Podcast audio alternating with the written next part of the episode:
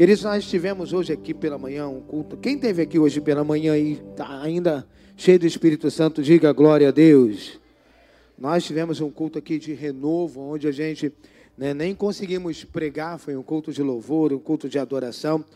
Irmãos, foi algo assim tão né, impactante e nós íamos ministrar agora à noite o que não conseguimos ministrar hoje pela manhã.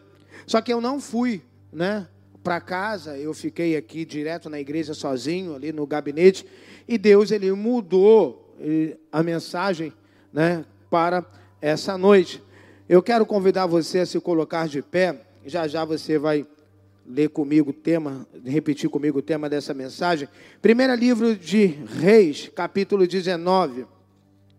Primeira Reis, capítulo 19, nós vamos ler até o versículo de número 13. Nós vamos ler do versículo, do versículo 1 até o versículo de número 13. Primeira Reis, capítulo 19.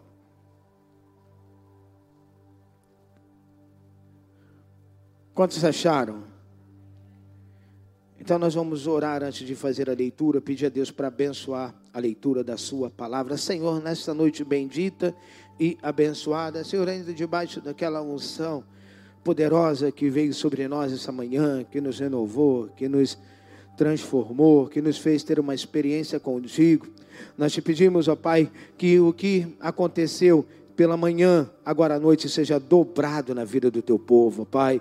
Que ninguém volte para casa da mesma maneira que entrou, Senhor. Que até o final deste culto, ó Deus, se tem alguém ainda aqui desanimado, que até o final deste culto ele seja renovado, Senhor. Se tem alguém aqui triste, que o óleo de alegria venha sobre a vida dessa pessoa, ó Pai. Se tem alguém aqui fraco, que ele seja fortalecido. E se tem alguém aqui forte, que se torne mais forte ainda nessa noite, Pai. Que se tem alguém aqui cheio, que transborde do teu espírito, Pai. Leva a nossa mente cativa até a sala do trono e todo pensamento que não provém dos céus, nós repreendemos em o nome de Jesus, que toda a igreja diga. Diz assim a palavra do Senhor: Ora, Acabe contou a Jezabel tudo o que Elias tinha feito e como havia matado todos aqueles profetas à espada.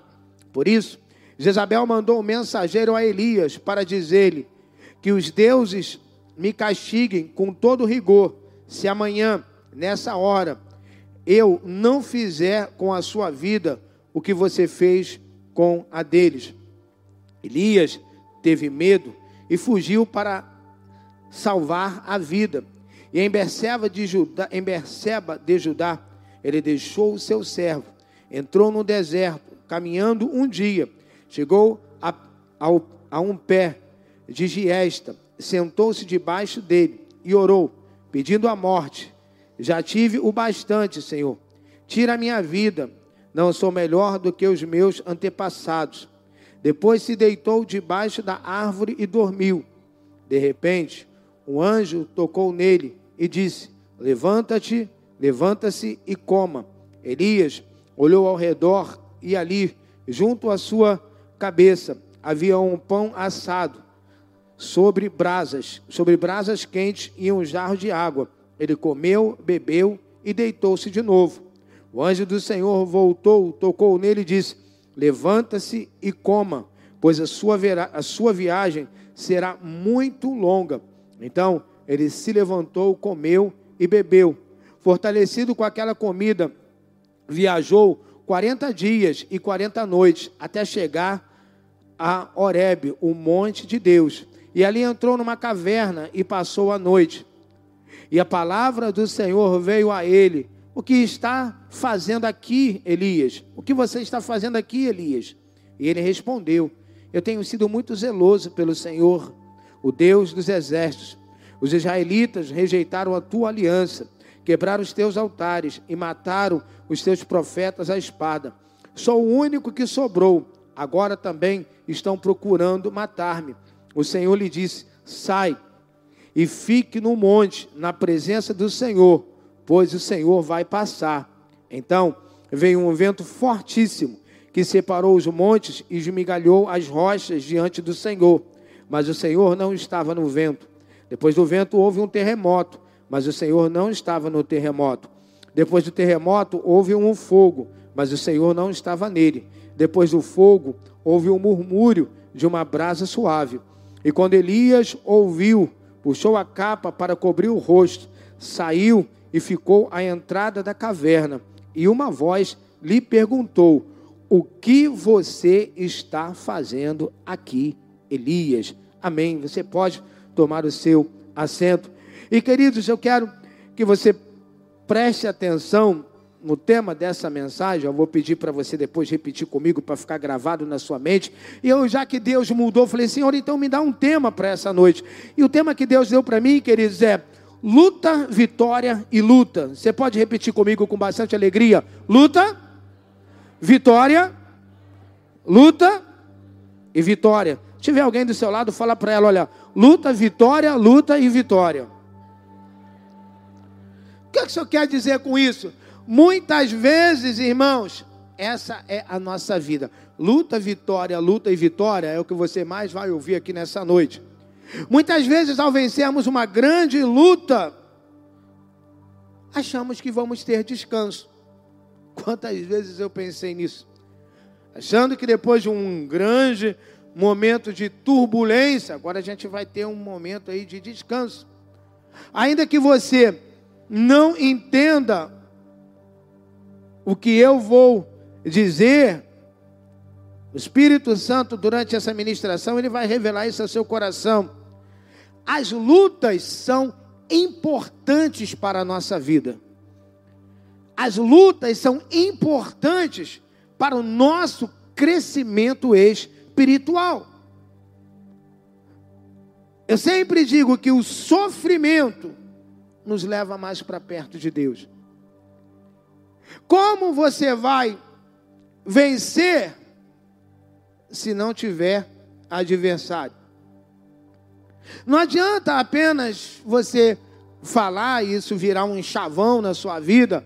Ah, sem luta, vitória. É preciso entender que isso não é só né, um chavão ou só um ditado, mas isso é uma grande verdade na nossa vida. É preciso entender que quanto mais lutas você vai ter, mais vitória você vai receber. Nós falamos hoje aqui durante a ministração pela manhã que, queridos, depois da tempestade, o sol vai voltar a brilhar na sua vida. Quantas vezes a gente passa por uma tempestade e olha, tem lá um, um arco-íris. Talvez você terminou a semana enfrentando uma tempestade. Quem, quem sabe você já não vai começar a semana vendo o sol brilhar sobre o seu céu.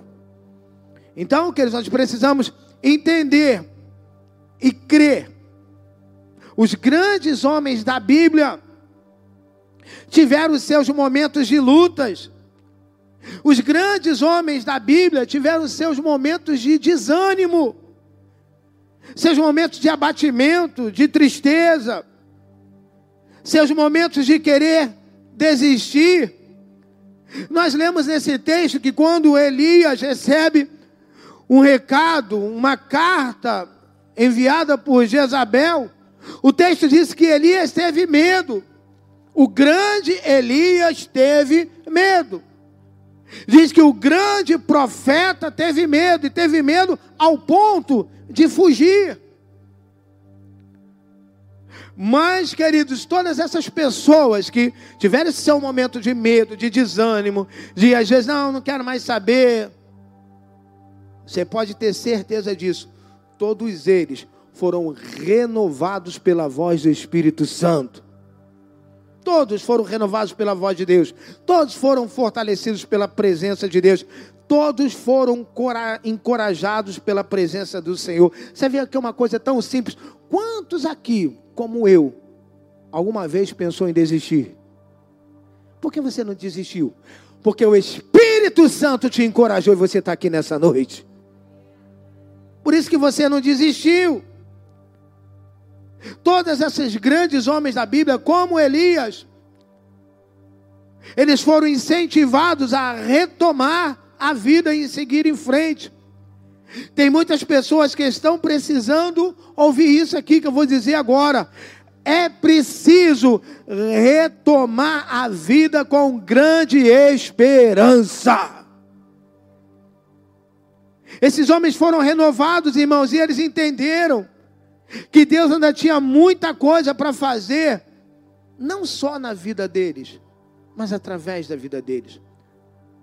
A Bíblia diz que quando Davi volta, depois de ir para a guerra, volta para casa, chega na cidade de Ziclauk, a Bíblia diz que a cidade foi queimada. A Bíblia diz que a cidade foi saqueada. A Bíblia relata que as suas mulheres, as mulheres dos seus soldados, que os seus filhos foram levados cativos. E a Bíblia diz que Davi aqueles homens, 1 Samuel 30, diz que Davi aqueles homens choram até não ter mais força. E aqueles homens ameaçam apedrejar Davi, colocando Davi como o culpado. E o que que diz a Bíblia? No versículo 6, que Davi ele vai orar, que Davi ele vai se reanimar no Senhor. E Deus não só, queridos, diz 1 Samuel, que Deus não só deu direção a Davi. Mas a Bíblia diz que Davi vai aonde está o inimigo e resgata tudo que o inimigo levou. Eu não sei o que você perdeu nessa pandemia. O que eu sei é que Deus vai te restituir. O Espírito Santo quer falar com você hoje. Não pare por causa dessa grande luta. Ou não pare por causa dessa nova luta que se levantou. Pois a nossa vida é assim: luta, vitória e luta. Pastor, por que, que Deus está falando para mim não parar por causa dessa luta nova que apareceu? Porque Ele sempre te deu vitória, sim ou não? Essa luta vai ser mais uma vitória que Ele vai te dar. A gente paralisado, irmãos, reclamando, é muita coisa, é muita perseguição, é muito problema, é problema em casa, é problema na empresa, é problema com o filho, é relacionamento conjugal. Tem gente, irmãos, querendo gritar. Tem gente como Elias querendo sumir. Tem gente achando que dar cabo à sua vida vai resolver.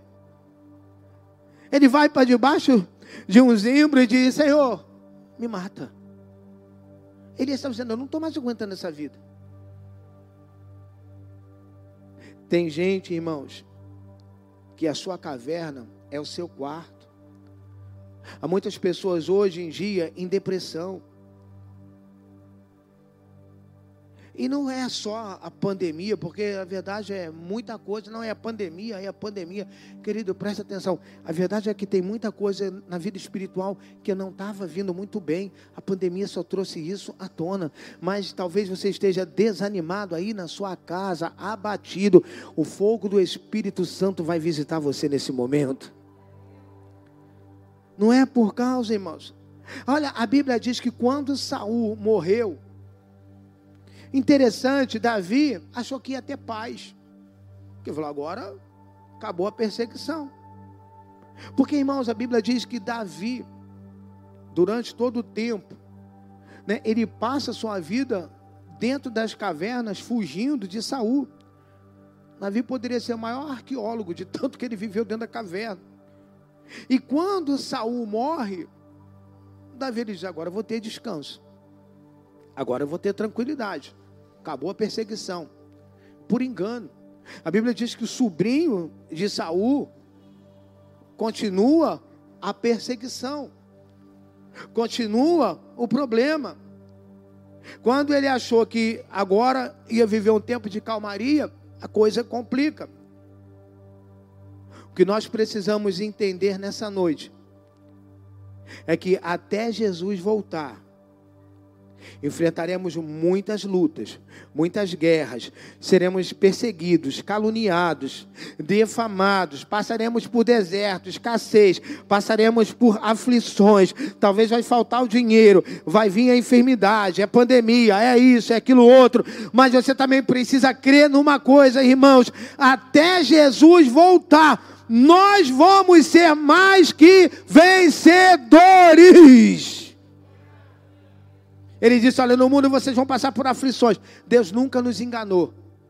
Jesus nunca disse que tem gente que fala: não, olha, depois que você vem para Jesus, se batiza, sua vida vai virar um mar de rosa. Só que na roseira tem espinho também. Jesus nunca, querido, Jesus nunca prometeu uma caminhada tranquila. Mas Jesus nos garante: a chegada vai ser segura. Teu barco vai até balançar, mas você vai chegar do outro lado. Se nós estudarmos, e se você estudar a história da igreja primitiva, se você estudar a história dos apóstolos, você vai ver quanto a vida deles foi, não foi fácil, irmãos. O quanto Paulo sofreu perseguição. Veja como morreu Pedro. Veja, queridos, vai ao, ao Velho Testamento, veja que Moisés sofreu desde o dia em que ele saiu do Egito com o povo. Veja as lutas que Josué enfrentou até chegar em Canaã. Quantas coisas ele passou, quantos desafios aquele povo passou, Quantos desafios Josué passou depois que Moisés morre para poder chegar em Canaã? Queridos, mas o mais importante não é quantas coisas eles enfrentaram para chegar em Canaã. O mais importante é que eles chegaram em Canaã. Não importa o que você está passando, o que importa é que você vai chegar em Canaã. Isso que é o mais importante. E a vida é assim, irmãos. Essa é a nossa trajetória. Luta, vitória, luta e vitória.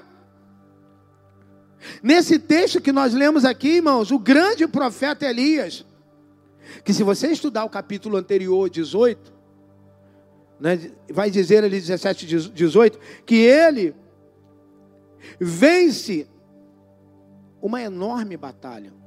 A Bíblia diz que sozinho Elias desafia os 450 profetas de Baal e tinha mais os 400 profetas de Jezabel. Então a Bíblia diz que Elias sozinho, ele vence 850 profetas. E ele restaura né, o povo de Deus que estava confuso, não sabia se era Baal, não sabia se era Deus. A Bíblia diz que foi um grande desafio. E naquele grande desafio, Deus dá a vitória a Elias. Mais para frente, a Bíblia diz que Elias, no mesmo capítulo 18, depois que estava a terra sem chover, três anos e seis meses, a Bíblia diz que Elias ora. E diz que depois de três anos e seis meses, vem chuva sobre a terra. E aí agora a gente ora nesse capítulo 19, o grande profeta, que eu preciso lembrar a você de novo, que ele venceu 400, 850 profetas de Baal. Agora ele recebe a ameaça de morte de uma mulher, dizendo: Elias, assim como você fez com os meus profetas, amanhã, essa mesma hora, eu vou fazer com você. Ela, ela estava dizendo: Elias, assim como você matou os meus profetas, você vai morrer amanhã. Sabe qual é a primeira lição que nós aprendemos aqui, irmãos? Nós não somos diferentes de Elias. Quantas vitórias Deus já nos deu? Quantos desafios nós já vencemos? Quantos milagres já aconteceram em nossa vida? Eu falei do capítulo 18, agora o capítulo 17, a Bíblia diz que Deus envia Elias para Sarepta e lá tinha uma viúva que estava para morrer. E a Bíblia relata que Deus usa Elias para que a farinha da panela daquela mulher, o azeite da botija fosse multiplicado. E mais, o filho daquela viúva de Sarepta morre e Deus usa Elias para ressuscitar o filho daquela mulher. Ele é usado no capítulo 17 para operar grandes milagres. E agora, diante de uma ameaça de uma mulher, ele foge com medo para morrer e, e entra numa caverna, ele foge de medo. E vai parar numa caverna. Irmãos, se isso aconteceu com você, vou pedir para você levantar a sua mão. Quantos livramentos visíveis ou invisíveis você já teve na sua vida? Já teve algum? A você que está na sua casa, quantos livramentos? Quantos livramentos? E as pessoas ainda estão com medo de sair. Deus livrou ele várias vezes. Deus usou a vida deles várias vezes. E agora, diante de ameaça de uma mulher, tudo bem que não era qualquer mulher. Jezabel era a própria filha do capeta. Pensa numa mulher endemoniada. Jezabel. O problema não é essa ameaça que muitas vezes que nós esquecemos das grandes vitórias que Deus nos deu.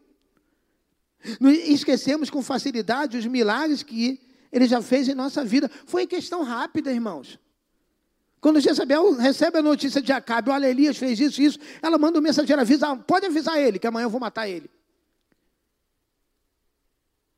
Muitas vezes nós ficamos abatidos e nós precisamos, você vai precisar gravar isso na sua mente, no seu coração, escrever isso em algum lugar. A minha vida é luta, vitória, luta e vitória. Porque é assim, irmãos. Há muitas pessoas desanimadas. Eu estava à tarde aqui, como eu falei, orando. E Deus falou no meu coração: olha, há muitas brasas que estão gelando. Há muitas brasas que estão se apagando. Uma das coisas ruins, irmãos, que essa pandemia trouxe foi o afastamento. Uma das coisas ruins que essa pandemia trouxe foi esse afastamento, esse distanciamento. Muitas pessoas estão dizendo: não, eu estou em casa e eu estou bem. Não está. Não, eu estou bem. Acho que não preciso nem mais voltar para a igreja que eu estou bem. Tá não. Porque, irmãos, a bênção, ela é derramada quando o povo está em comunhão. Mas eu creio que tem muita gente hoje em casa que não vai ser mais uma brasinha, mas vai ser uma labareda de fogo. Deus hoje quer derramar algo novo sobre a sua vida. E eu quero ser profeta de Deus para a sua vida e dizer que você está próximo de receber uma grande vitória. Tem muitas lutas, irmãos. Depois de muitas lutas, depois de dias difíceis, irmãos, muitos podem não acreditar, mas eu creio o pior já passou, o melhor está por vir. Ah, pastor, não, não passou não, depende do seu olhar, irmãos. Com os olhos da fé, eu creio, tenho falado isso aqui desde quarta-feira, a pandemia está passando, a nossa esperança está viva e a vitória está chegando. Há momentos em nossas vidas, irmãos, que nós queremos, como Elias, nos isolar, ficar sozinhos, não ver ninguém. Existem coisas, irmãos, que somente você sabe, mais ninguém. É aquele cantinho profundo de sua alma onde guarda os seus segredos que você não conta a ninguém. Essa é a caverna da alma humana, aonde jogamos as nossas tristezas, erros, para ninguém ver. E de vez em quando nós fugimos para lá quando chegamos, Deus se encontra conosco. Ele olha para dentro de você, onde é a sua caverna, irmãos. Ele está aí com você nessa noite. Qual é a sua caverna nessa noite? Deus havia mandado Elias ir para o monte. Olha o que ele diz no versículo 8. Ele diz: Então, se, então ele se levantou, comeu e bebeu ficou fortalecido com aquela comida, viajou 40 dias, 40 noites, até chegar a Horebe, o monte de Deus. Deus fala para ele, Elias, vai para o monte. Mas chegando lá, ele entrou em uma caverna para ninguém ver ele, porque ele estava fugindo de Jezabel. Elias estava num momento de solidão e tristeza, estava sofrendo autocompaixão. Achava que estava sozinho e que todos estavam contra ele. Ele diz: Olha, Deus, eu estou sozinho. Como se ele foi abandonado. Ele diz como se ele tivesse sido abandonado. E Deus diz para ele: Não, Elias, tem mais sete mil profetas. Você que entrou na caverna. Elias, foi você que se afastou das pessoas. Ele vai reclamar com Deus como se todo mundo tivesse abandonado ele. Deus falou: Não, não, não, você está errado. A tua depressão está tão grande, o teu medo está tão grande, que você entrou na caverna. E Deus tem que trazer a memória dele, filho. Você não está sozinho, não. Ainda tem mais sete mil profetas meu em Israel, sete mil profetas que não se dobraram a Baal. E o Senhor pergunta para ele duas vezes: Elias, o que fazes aí? Elias, o que você está fazendo aí? E da mesma forma, quando você entra na caverna, Deus te pergunta o que você está fazendo aqui. Por que, que Deus perguntou de novo a Elias? Eu creio que a resposta dele não tinha sido suficiente. Quando Deus nos pergunta algo sobre os nossos pecados, não adianta ficar se justificando, colocando culpa nas outras pessoas. Talvez a pergunta para você é essa: o que você está fazendo na caverna? E nós vamos refletir a partir de agora sobre as ordens que Deus deu a Elias e saber o que fazer quando nós entramos na caverna. Versículo 11, a primeira coisa o Senhor disse: Elias, sai. É a primeira palavra que Deus diz. E o Senhor disse: Elias, sai. A primeira ordem que Deus dá para Elias é: sai da caverna. A primeira palavra é sair da caverna. Porque ali não era o lugar que Deus queria que ele estivesse. A caverna é um lugar de medo. A caverna é um lugar de covardia. E Deus não quer seus servos escondidos, e sim dispostos a lutar. Essa é a palavra de Deus para a sua vida. Sai da caverna, sai da caverna, sai da caverna, suba o monte, porque no monte está a tua vitória. Quantas vezes em nossas vidas, na hora dos problemas, em vez de avançarmos, recuamos. Em vez de avançarmos, recuamos e nos escondemos.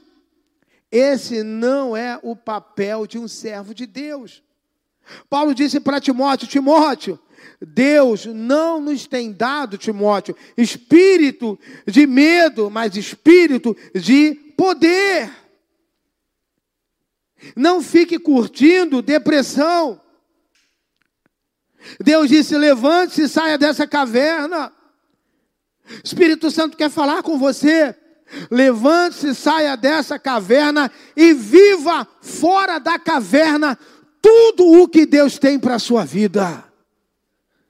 E Deus estava, a segunda coisa que Deus diz para ele: suba o monte, vá para o Horebe, lugar da presença de Deus. Irmãos, a presença de Deus é o lugar onde devemos estar. Porque fora da presença de Deus não há felicidade. Fora da presença de Deus, um homem não é feliz, ele tem momentos de felicidade. Queridos, fora da presença de Deus não há paz. Fora da presença de Deus não há paz. A presença de Deus nos traz paz. Por que, que quando você entra na igreja você sente paz? Porque Deus da paz está aqui. Você entende? E Elias diz lá que quando ele sobe o monte, ele vê um vento forte. Depois vem um terremoto. Logo em seguida, um fogo. E a Bíblia diz que o Senhor não estava em nenhum deles. Mas quando surgiu um, um ciclo tranquilo e suave, ou seja, uma brisa leve, Versículo 11 e 12 diz que Deus fala com Elias. Às vezes queremos ter uma experiência com Deus que seja sobrenatural. Nem sempre Deus vai falar no barulho, na agitação. Mas o que Deus quer, irmãos, na verdade, é ter um relacionamento com você. A Bíblia diz que quando estava, não foi no fogo, não foi no terremoto, foi numa brisa. Não fique procurando Deus em coisas grandes. Procure nas pequenas e você achará. O monte é um lugar de ter experiência com Deus. Você pode fazer de sua casa, da igreja, do seu quarto, um lugar de oração. Você não precisa necessariamente ir a um monte. Você pode, se você gosta de ir para o monte, vá ao monte. Mas você não pode dar desculpa, não, não tem monte, está muito. Não, queridos. Você pode fazer do seu quarto o seu monte. E lá Deus vai fazer duas coisas: falar com você e renovar a sua vida. O monte é esse lugar de ter experiência com Deus. Quando oramos e deixamos, sabe, esse nível terreno, subimos às regiões celestiais. Suba ao monte de Deus, Deus quer falar com você. Sabe, você precisa ter o seu momento de devocional com Deus. O seu momento que você entra no quarto, tranca a porta e fala: Senhor, agora sou eu e o Senhor. Deus queria ter esse momento de experiência com Elias, lá no monte. E ele ainda faz mais: Elias, unge o meu escolhido. Olha o que diz aí o versículo 15 e o versículo 16. E o Senhor lhe disse: Volte pelo caminho por onde veio e vá para o deserto de Damasco. Chegando, chegando lá, unja Razael como rei da Síria. Unja também Jeú, filho de Ninsi, como rei de Israel. E unja Eliseu, filho de Safate, de Abelomeloá, para suceder a você como profeta. Depois de sair da caverna e subir o monte, Deus mandou Elias voltar pelo caminho do deserto e ungiu o novo rei da Síria, o novo rei de Israel, e Eliseu para ser profeta em seu lugar. É que Deus estava dizendo que isso ia ter mudança, que haveria mudança em tudo ao seu redor.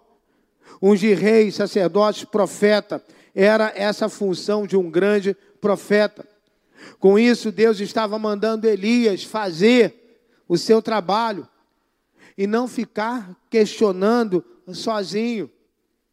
Deus nos usa, queridos, para levantar pessoas para fazer a sua obra, mesmo que pensamos que não tem ninguém. As mudanças acontecem através de nós as mudanças que vão acontecer nesse tempo vai ser através da vida da igreja. Não podemos ficar parados esperando. Deus disse Elias, agora você vai sair. Precisamos, irmãos, ungir rapidamente, urgentemente. Nada pode te parar, irmãos. Medo, crise. Deus está falando para você agir rápido.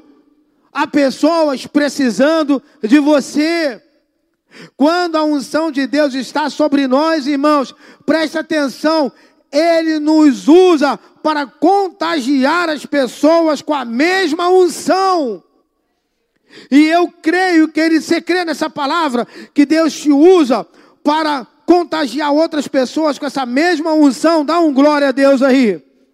Então creia nisso. Deus vai derramar sobre a nossa vida hoje unção fresca, óleo de alegria, e você vai contagiar quem está desanimado, você vai contagiar quem está abatido, você vai contagiar quem está sem esperança. Essa pessoa vai ficar alegre, animada e cheia de esperança por causa da unção na sua vida. É você que Deus quer usar que está aqui nessa noite.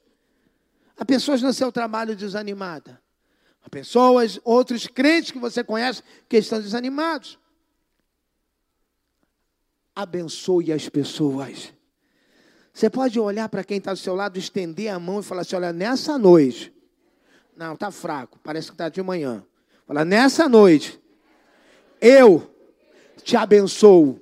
Declaro uma semana de vitória na sua vida. Fala para ele: eu recebo. Irmãos, é para isso que Deus te abençoa. Deus te ungiu Ele falou: Elias, preste atenção, sai da caverna. Eu te ungi para ministrar bênção aos outros. Creia nessa palavra. Deus te usará para ungir e levantar outras pessoas. Sabe, para de reclamar, reaja. Tem gente que só fica lá muriando, reclamando. Irmãos, tem gente que não fala de outra coisa. A não ser crise, Covid, coisa ruim. Tem pessoas, irmãos, que depois que inventaram a palavra tá ruim, nunca mais ficou bom. O que, que tem de bom? Você conversa com a pessoa, e aí, tudo bem? O que, que tem de bom? O que, que tem de bom? A vida, a presença de Deus. O que, que tem de bom, queridos? Saber que se Jesus voltar hoje, nós vamos para o céu. Há pessoas, irmãos, que, sabe, ficam aí só falando coisa ruim. Eu não estou dizendo que você tem que fechar seus olhos para a realidade. Eu estou querendo dizer para você que, apesar de tudo que o mundo está vivendo, Deus é bom. Você não entendeu? Deus é bom. Você ainda não entendeu? Deus é bom. Sabe, começa a declarar na sua vida: não vai dar certo, já deu certo. Sabe, começa a declarar, bota em algum perfil lá no, no seu aí, ó, hashtag vai ficar tudo bem. Vai ficar tudo bem lá na sua empresa, vai ficar tudo bem lá na sua casa. Querido, se você não for, sabe, positivo, quem é que vai ser positivo para você?